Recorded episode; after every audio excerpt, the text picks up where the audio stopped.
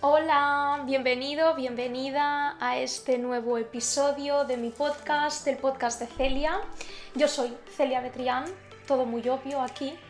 Em, hoy vamos a estar presentando el episodio número 4, mitos del amor romántico. Este la verdad que es ya un episodio más interesante en el que seguramente te vayas a sentir identificada o identificado porque yo creo que todos en cierta medida hemos caído en alguno o muchos o todos de estos mitos. Entonces, bueno, ya sabes que este podcast va a estar colgado en YouTube, en Spotify, en iTunes y en Evox. Así que elige tu plataforma preferida y nos vemos ahí. Vamos a empezar con el primer mito. El primer mito, el amor es omnipotente. O sea, que el amor lo puede todo. Bueno, no debería poderlo todo. ¿Por qué? Nos han hecho creer que en el momento en el que estás enamorado, en el momento en el que amas a alguien, debes hacerlo todo por esa persona. Debes mm, poder hacer mil tonterías, mil locuras simplemente por estar al lado de aquella persona. Sin embargo, tiene que haber un límite. ¿Por qué? Porque llega un momento en el que el amor no lo puede todo. Cuando empieza a haber en una relación o en tu pareja comportamientos que te duelen, te hieren, que no encajan contigo, que hay maltrato, abuso, em, cualquier signo, cualquier bandera roja, lo siento mucho, pero el amor en ese caso se tiene que romper no quiere decir que porque nos hayan prometido y, parezca ¿no? que, esa, que esa emoción es tan fuerte que, uff, tienes que, mm, dar la vuelta al mundo simplemente para, para ver a esa persona. Hay momentos en los que uno tiene que controlarse y decir, bueno, realmente me vale la pena aunque sienta algo tan fuerte por esta persona, aunque sienta que el amor que, que tengo por esa persona es, uff, mm, algo que no puedo explicar, tengo que seguir en esta relación, tengo que hacer todo esto en nombre del amor, pues llega un momento que no, que uno tiene que rendirse y saber que aunque se ame a esa persona, mm, se tienen que escoger caminos diferentes, tienes que empezar a mirar por ti, tienes que darte cuenta de que mm, ciertos comportamientos de tu pareja o de la relación están pasándote factura, están hiriéndote, están haciéndote daño. Entonces, claro, a veces el, hecho de creer que el amor es omnipotente hace que muchas relaciones tóxicas o incluso relaciones que llevan años sin funcionar sigan ahí. Porque se es incapaz de rendir y decir, oye, esto no está yendo a ningún lado, yo ya no puedo confiar tanto en el amor y tengo que darle más prioridad al amor propio, al amor que tengo por mí, por mí mismo, por mí misma y a seguir con mi vida. Entonces, cuidado con el amor es omnipotente porque llega un momento en el que no lo es, ¿vale? Uno tiene que tener límites y saber hasta dónde puede llegar y lo que puede tolerar. El amor es para siempre, este es el segundo mito que he apuntado. A ver, el amor es para siempre, pues bueno, no tiene por qué, ¿vale? Hay amores que sí que es verdad, que son incondicionales, como el amor de unos padres hacia sus hijos, como el amor que tienes hacia tus hermanos, el amor que tienes pues, pues hacia ciertos familiares, hacia ciertos amigos. Eso entiendo, que, que, sea para siempre. Siempre y cuando la relación sea saludable. Pero claro, en el momento en el que hablamos de amor en relación íntima, en relación de pareja, pasa lo mismo, que por esa creencia de que tiene que ser para siempre, de que cuando te casas con esa persona ya has firmado ese contrato de que vais a estar juntos hasta que la muerte os separe, ya hace que tengas que tolerar quizá ciertos comportamientos y ciertas situaciones que el, amor nunca debería tolerar. Es decir, llega un momento en el que, aunque sientas que ese amor era para siempre, que te hayan hecho creer que en el momento en el que empiezas una relación ya tiene que durar para siempre, o que realmente creas por cultura, por religión, que debes someterte a la misma relación durante toda tu vida, se cae en el error de estar en relaciones que no te aportan nada o que te están doliendo o estás manteniendo un matrimonio que deberías haber dejado ir hace muchos años. Entonces, hay, hay relaciones que sí que es verdad que duran para siempre y es súper bonito. Es como todo lo que nos han enseñado, ¿no? Que uno se casa bien joven, trae al mundo hijos y ya todo feliz. Pero oye, después nos hemos dado cuenta en la sociedad que estamos hoy en día y estas nuevas generaciones que eso no sucede, que es muy difícil encontrar a una persona con la que puedas pasar toda tu vida y que también los seres humanos estamos en constante cambio en diferentes etapas y tú puedes haber querido muchísimo a una persona y pensar que sería para toda la vida y llega un momento en el que ves que ya no puedes avanzar más con esa persona debido a que quizá ya tenéis objetivos diferentes en la vida, que las situaciones han cambiado y que cada uno necesita ir por un camino diferente o que realmente habéis visto que ya no estáis encajando. Pues la relación ha llegado hasta donde ha llegado, pero lo ideal es eso, dejarlo ir cuando ya es momento de aceptar que eso ya no va a ningún lado. Sin embargo, en el momento en el que tienes esta creencia de que el amor es para siempre, ya lo que hace es que trates de obviar y evitar todos estos comportamientos y situaciones y este conflicto interno de decir, la relación está yendo fatal, yo ya no puedo más, ya no estoy bien conmigo mismo, conmigo misma, pero igualmente sigo en la relación porque tiene que ser para toda la vida, porque no puedo divorciarme, porque no puedo separarme, porque me casé, firmé un contrato un contrato y, tiene que ser ya para siempre. No, ¿vale? No, el amor no tiene por qué ser para siempre.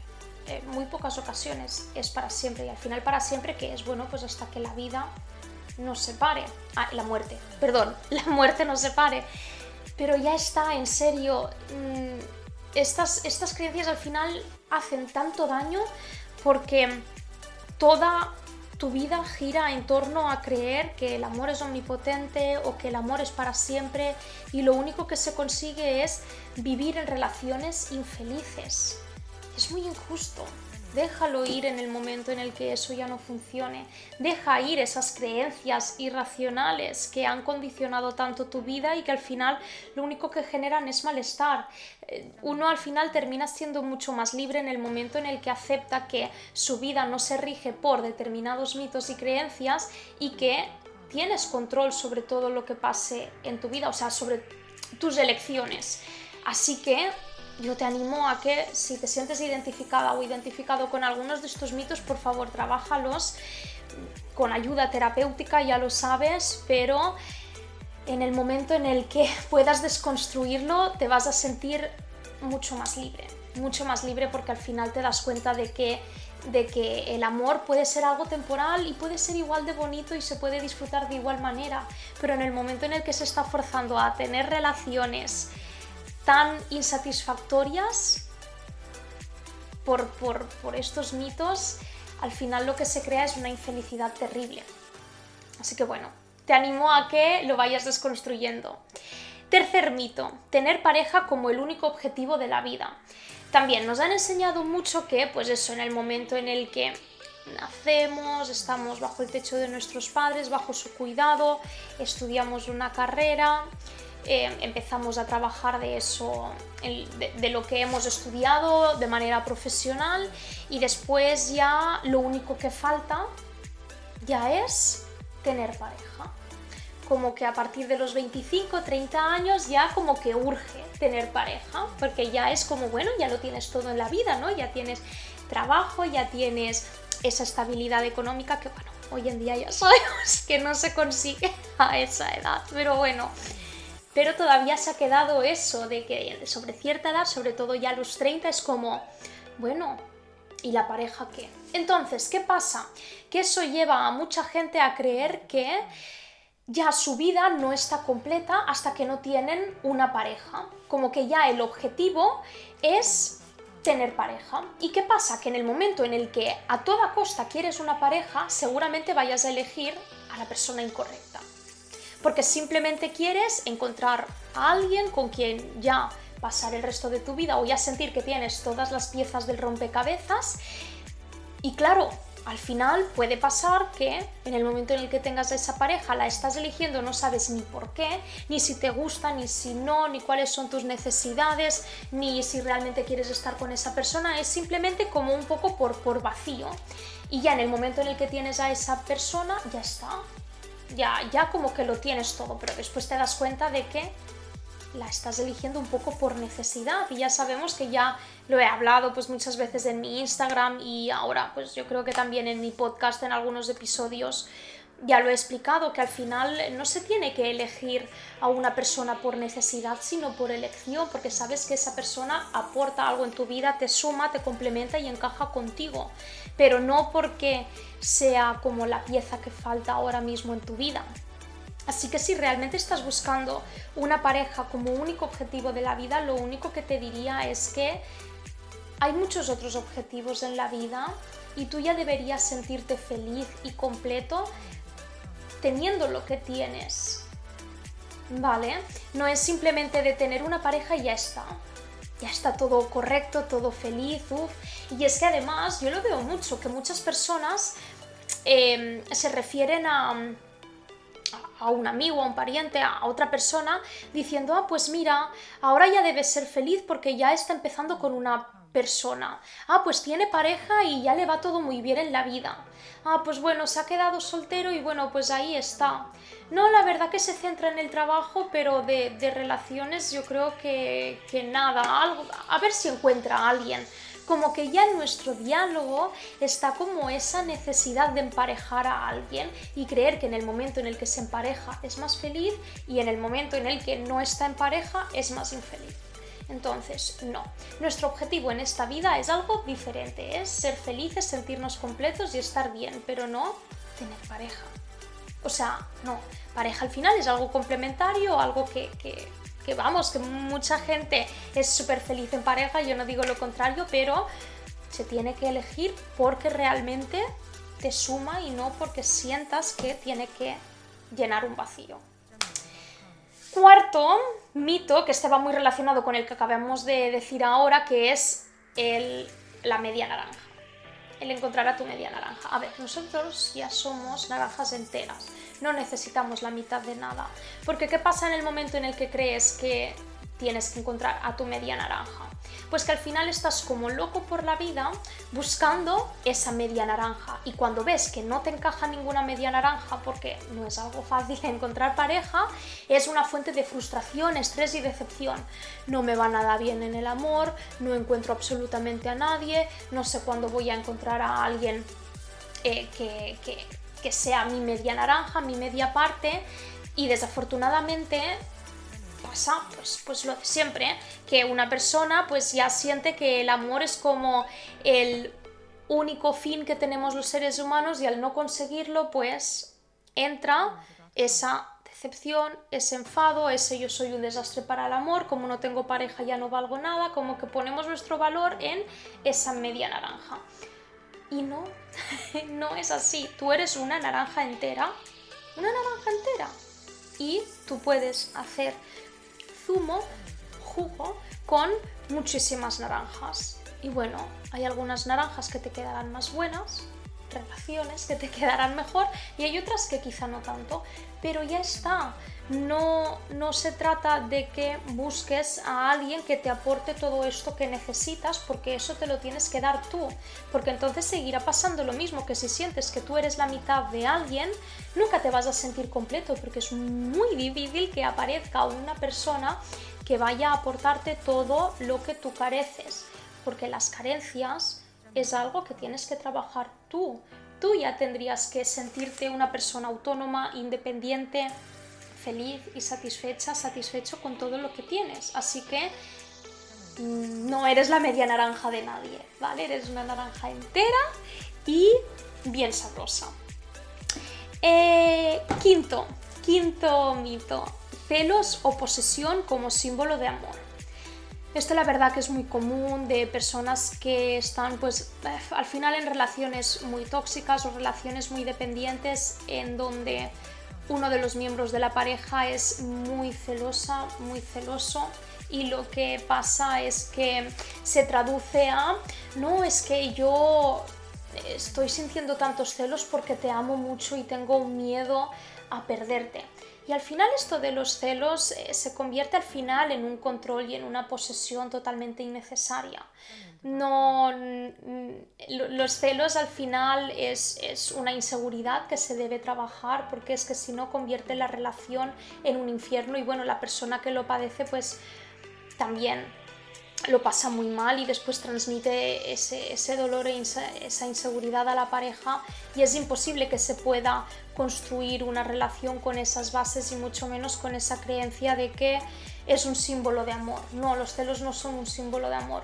Un símbolo de amor es creer y confiar en tu pareja, saber que si hay algún malentendido, pasa algo, tu pareja va a estar ahí para escucharte o para que te pueda contar lo que ha sucedido los celos no, son un, un, símbolo de amor, de nuevo lo repito, no lo son porque al final yo lo que veo es que los celos son un símbolo de inseguridad o una necesidad por controlar. Y aquí no estamos para que nadie nos controle. Nacemos para estar en libertad, para ser seres independientes y el estar en pareja no significa que tengas que perder toda esa independencia y esa autonomía y someterte a un control de tu pareja porque tu pareja crea que solo así se puede demostrar el amor. El amor se demuestra desde la confianza, desde la honestidad, desde la transparencia, desde la confianza, desde el yo estoy aquí para lo que quieras, si hay algo, cuéntamelo. Si hay algo que me sabe mal de ti, te lo voy a decir si hay algo que me duele de ti, te lo voy a decir. Y la otra pareja decir, vale, pues si hay algo que no te gusta, me lo dices y lo hablamos. Y al final es una compenetración, es algo recíproco y no es algo que por, por, por, esos celos de no puedes hacer absolutamente nada, tienes que estar siempre conmigo, tengo celos de absolutamente todo lo que hagas, tienes que cerrarte las redes sociales porque no soporto que mm, le des like a otras personas o que otras personas te den like a ti y esa es la única manera en la que podemos llevar una relación porque porque yo te amo, porque quiero que estés conmigo, estemos siempre juntos, así que la única manera es encarcelarte. No, ¿vale? Eso no. Se puede amar inmensamente, estar con esa persona sin tener que controlar absolutamente nada. Es tener una comunicación asertiva, abierta, honesta, a través de la cual se puedan ir forjando unas buenas bases. Sexto mito. El amor verdadero lo aguanta todo. Este realmente va muy en sintonía con el primer mito del amor es omnipotente, así que voy a simplemente hacer un resumen de, eh, mira, al final no es que haya un amor verdadero o un amor falso que lo tenga que aguantar todo. El amor tiene unos límites y el amor al final es una atracción, unos sentimientos de una persona hacia otra. Así que si una persona tiene unos límites y ya no puede más porque esos límites están completamente traspasando, no tiene por qué aguantarlo todo el amor. Entonces, si llega un momento en el que la relación te está dañando, existen comportamientos muy hirientes, algo que no está encajando contigo, ves que realmente ya no tiene futuro porque ya está, es lo mismo. Aunque el amor haya sido verdadero y muy bonito, llega un momento en el que deja de serlo. Y no pasa nada, no pasa nada. Eh, a veces pues veo ¿no? esas, esas relaciones de es que mm, eh, nuestro amor lo, lo, puede todo porque es un amor súper verdadero, es un amor que ha aguantado muchísimo, es un amor que ha superado muchísimos baches, entonces lo tenemos que seguir aguantando todo. Bueno, el amor también se puede desgastar y aunque hayas superado 10 crisis y seas un matrimonio muy fuerte, también llega un momento en el que quizá ya no depara más y que ya no puede aguantarlo todo. Es también saber cuándo rendirte. No, no quiero decir que ahora la mínima, que sí que es verdad que quizá estas generaciones no aguantamos tanto como generaciones anteriores y a veces puede haber un poco como ese choque. Pero sí que es verdad que llega un momento en el que uno tiene que replantearse el, oye, esto ya no me está aportando tanto. Y que al final el amor se confunde mucho con las emociones y, se le resta esa capacidad racional. Y yo como siempre digo que, que al final lo racional tiene que ganar a lo emocional, porque si no el amor, si nos dejamos llevar por lo que uno siente, por esa sensación de ver a esa persona y te amo, pero después tienes que poner a trabajar tu cerebro, tu parte más lógica y decir, bueno, aunque mis emociones y, mi inclinación física hacia esa persona sea muy fuerte, yo tengo que elegir si realmente esto me sirve para algo y si quiero seguir estando con esa persona. Así que bueno, mm, te recomendaría eso, que, veas que, que el amor verdadero también puede terminarse y que no tiene por qué aguantarlo todo. ¿vale? Porque en el momento en el que estás aguantando cosas que no deberías aguantar, ya no es un amor verdadero, ¿vale? Es un amor un poco tóxico. Es séptimo, séptimo ya, 3, 4, 5, 6, sí, 7. Si me quiere va a hacerlo todo por mí. Esto sobre todo pasa, yo creo que en, en, el inicio de las relaciones lo he visto mucho de, bueno, es que si le gusto a este chico o si realmente me quiere, chico o chica, va a hacer todo por mí. Y digo, bueno, no tiene por qué realmente. Cada persona es, lo que digo, tiene, tiene ciertas creencias, ciertos principios, ciertos valores y ciertas maneras de actuar. Entonces no quiere decir que porque eh, le, gustes o te quiera, ya tenga que hacerlo absolutamente todo por ti, porque el amor no, no, no significa someterse y hacer cualquier cosa. No, el amor también significa decir, mira, yo te amo, pero hay ciertas cosas que no puedo hacer o ciertas cosas que no salen de mí porque no forman parte de mi patrón de conducta, no forma parte de, mi personalidad, que al final es un poco eso a lo que hemos caído, ¿no? De que, de que ya simplemente porque haya como esa atracción o ese amor y a la otra persona vaya a estar dispuesta a hacerlo todo por nosotras y que en el momento o nosotros y en el momento en el que eso nos sucede ya es como que no le estamos importando lo suficiente. Ya es como que está tirando la relación por, por la borda y no tiene por qué ser así. Hay unos límites que cada uno tiene y a los que está dispuesto a llegar. Entonces cuando estás conociendo a una persona, pues lo importante es saber un poco de, bueno, cómo tú demuestras amor, cómo yo puedo ayudarte a que eh, esta relación pueda, pueda ir funcionando, cómo, cómo podemos hacer para para sentirnos bien y cómodos, para saber cómo actuar en, determinadas maneras. No simplemente tener unas expectativas súper altas de lo que la otra persona puede hacer por ti, porque al final eh, pensarás como que esa persona si te quiere va a hacerlo todo por ti y en el momento en el que eso no sucede, ya te replanteas si seguir con esa persona. Bueno, es que quizás has puesto unas expectativas en esa persona que son completamente irreales y que es algo que nunca te había prometido si la otra persona te promete ahora cruzar el mundo por ti y después no lo hace, pues te diré, bueno, pues al final pues esa promesa no se ha cumplido, ¿no? Vaya.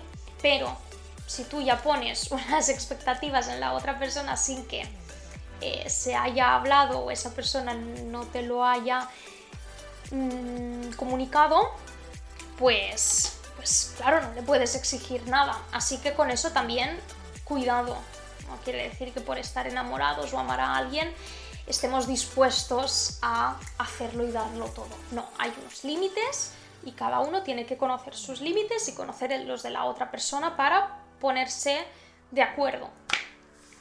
Octavo y penúltimo mito. Cuando amas, tienes que renunciar a tu intimidad. Es decir, cuando amas a una persona, cuando convives con tu pareja, cuando ya estáis en una relación, ya se tiene que saber absolutamente todo de la otra persona, ya no hay nada de independencia, ya no hay nada de intimidad. Como que te sometes completamente a que esa persona lo conozca todo de ti, sepa todo de ti, no haya ni un momento de intimidad, de momento a solas, y, que en el momento en el que la otra persona reclama esa intimidad, esos momentos consigo mismo, ya se vea como que se está rompiendo un acuerdo de la relación o que ya no se ama.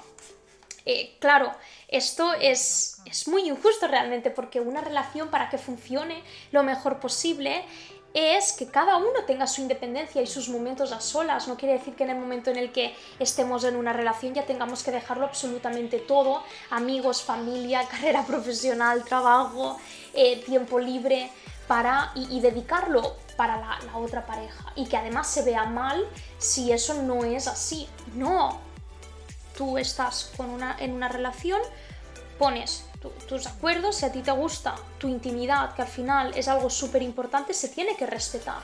Se tiene que respetar, ¿vale? Si alguien viene y te dice lo contrario, se equivoca. Tú no tienes por qué darlo absolutamente todo de ti, secretos y ya no tener nada de, de ¿cómo se diría? Como que ya lo entregas todo a esa persona para, para estar en una relación. No tiene por qué ser así, tú no tienes que renunciar a tu intimidad nunca.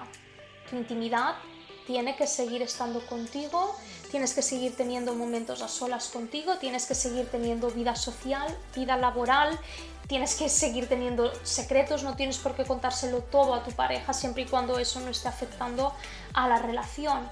Así que yo te animo que si realmente esto es algo que, que te estaba sucediendo, a que hagas un trabajo de desconstruirlo y ver que tienes que tomar un poco de espacio y que además eso es ideal para recargarse y llegar a la relación con más fuerzas. En el momento en el que siempre estás con tu pareja, no hay ni un momento a solas, tu pareja lo tiene que saber absolutamente todo de ti. Eso ya deja de ser una relación. Es que ya es como... No, no sabría explicarlo realmente, pero dejas de ser tú mismo, tú misma. No, nosotros somos seres humanos, hemos llegado solos a esta vida, nos iremos solos y durante la vida, aunque quieras compartirla con ciertas personas, tienes que seguir dándote un espacio para ti y eso se tiene que respetar siempre. Después ya en los últimos mitos son todo lo que nos ha explicado, nos ha querido inculcar Disney y Hollywood, todas esas películas, sobre todo Disney, que tanto daño han hecho de la princesa que es rescatada por un príncipe y ya se casan y comen perdices y viven felices para siempre. No, no, a mí me gustaría ver cómo es la vida de estas princesas y estos príncipes dos años después de casarse. Me gustaría verlo porque es injusto que nos hayan metido esa idea en la cabeza de que tenemos que esperar a que nuestro príncipe llegue a nuestra vida para que así ya podamos vivir felices. No, tú tienes que ser feliz teniendo o no teniendo pareja. ¿Vale? Y si no eres feliz teniendo pareja, o sea, exacto, si no eres feliz teniendo pareja, tienes que saber elegir y decir, oye, prefiero mi felicidad, tengo que dejar ir esta relación. Claro, al final es un poco todo, ¿no? Que nos han vendido unos tipos de relaciones que al final no tienen absolutamente nada que ver con la realidad, con la vida cotidiana, con nuestra generación, con la sociedad hoy en día. Y es una lástima, porque lo que pasa es que se sigue buscando a ese príncipe que te salve de absolutamente todo. Y nadie tiene que venir a salvarte de absolutamente nada. Una pareja no es un salvador o una salvadora. Si tienes algunos problemas, puedes acudir a ayuda profesional, la que sea, para que te pueda salvar de esos problemas. Pero una pareja está para compartir amor contigo, no para que te salve y tú ya sientas que tienes que ser una persona salvada y que ya tu pareja te lo tenga que dar absolutamente todo para tu felicidad. No, tu felicidad es algo que tú mismo, tú misma tienes que ir trabajando. No es algo que alguien pueda hacer por ti, lo tienes que hacer tú. Y Hollywood al final lo mismo, también nos ha hecho creer estas relaciones que son preciosas, que empiezan ya mm, súper fuerte y ya se mantienen fuertes para siempre, o estos dramas, sobre todo también las telenovelas que hacen que el amor tenga que ser así súper dramático y se tengan que aguantar ciertos comportamientos por, por yo qué sé, por gustar al hombre, porque los hombres son así, tienes que complacer al hombre porque si no se va a buscar sus necesidades a otra mujer y eso no lo puedes permitir. No, no, es que no es así. O sea, no es así.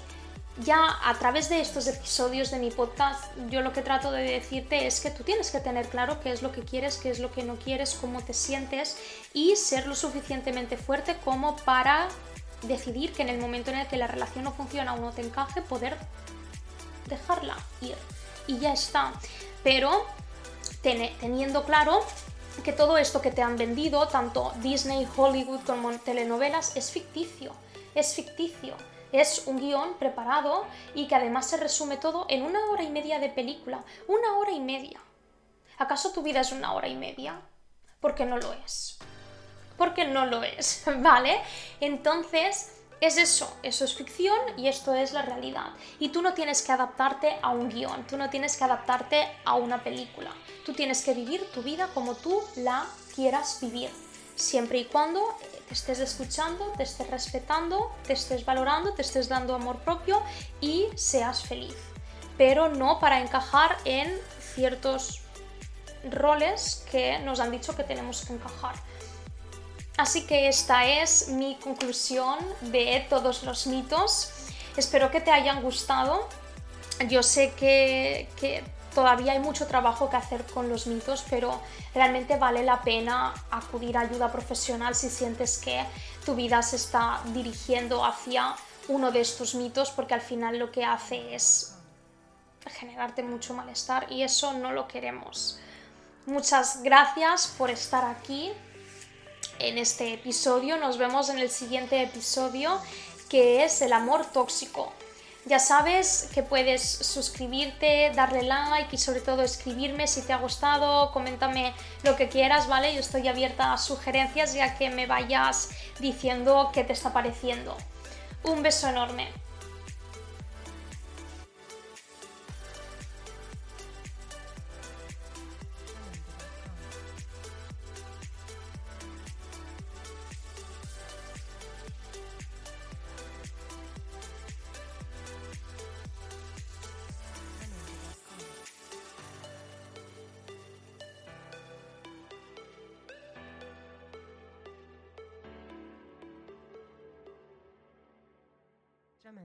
come.